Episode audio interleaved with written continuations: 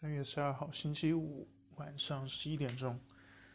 今天是一年一度的植树节，北京的天气还算是比较应景吧，下了一点小雨，整体呃不冷，也算比较舒服吧。然后最近有关于疫苗接种的新闻和消息比较多。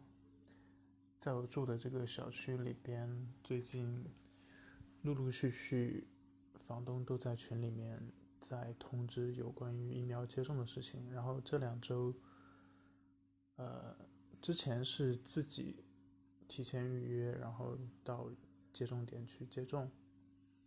然后最近这几天，基本上就是通知是，呃，会有每一天，包括。周六日都会有班车到小区门口定点接送去接种疫苗的人。从这个侧面也看出，其实啊，包当然了，包括各种宣传标语啊，相关的一些宣传信息，也是在想尽办法鼓动。所有的人吧，适合接种的人都去接种疫苗。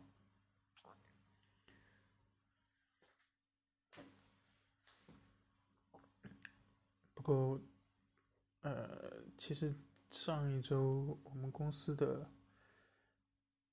呃相关的对应的这个那个片区也是在通知统一的接种疫苗，也基本上通知了两批。我印象中应该是昨天还是今天又有一批预约去接种的，集中去，集中一个固定时间一起过去。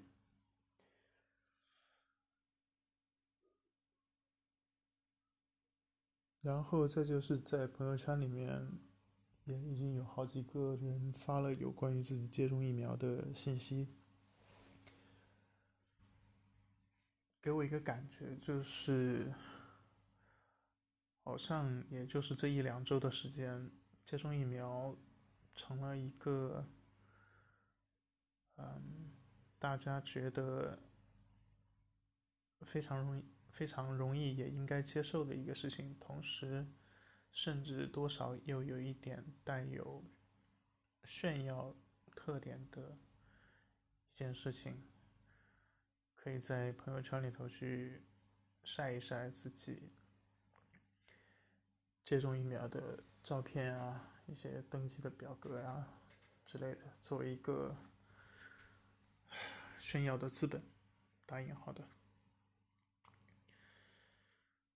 看到按照这个趋势，我是觉得可能再往后一两个月或者两三个月。如果不接种疫苗，会不会变成另外一个方面的鄙视链？就是在疫苗刚开始普及的一月份、二月份，是那些呃去接种疫苗的部分的人会比较少，然后大部分人都是观望的状态，会觉得会。相对于远离疫苗这件事，然后再过两个月之后，就会反过来，当接种疫苗的人足够多的时候，那些没有接种疫苗的人反而觉得变成了一种少数群体异类。从这个发展模型来看，其实。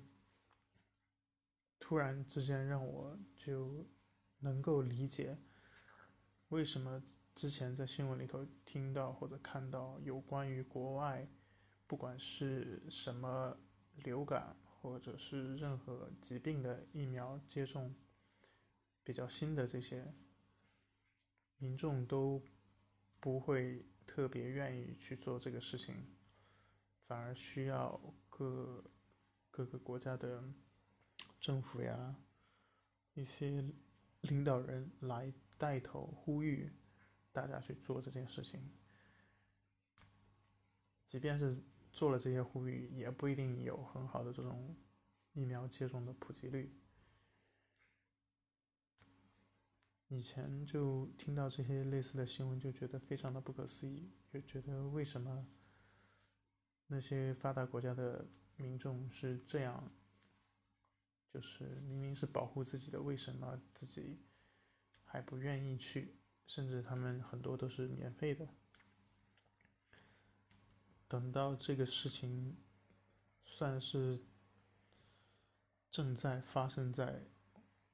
我们自己身上和周围的时候，我才能够理解到这一点。可能最大的区别就是，当我们意识到，如果我们对一件事情有选择权的时候，人的自发的这个意愿的比例到底有多高？其实，并不是我们。从小到大被教育的那样，就是如果政府呀或者这种权威机构说好，那大家就一窝蜂的去相信。但实际情况可能就跟我们经历的那些是不一样的。只有这些东西真正经历发生在自己头上，同时你还。拥有选择的权利的时候，这个心态就是截然不同的。OK，今天就简单聊一下关于接种疫苗的一个观察和感受吧。OK，十一点十分，晚安。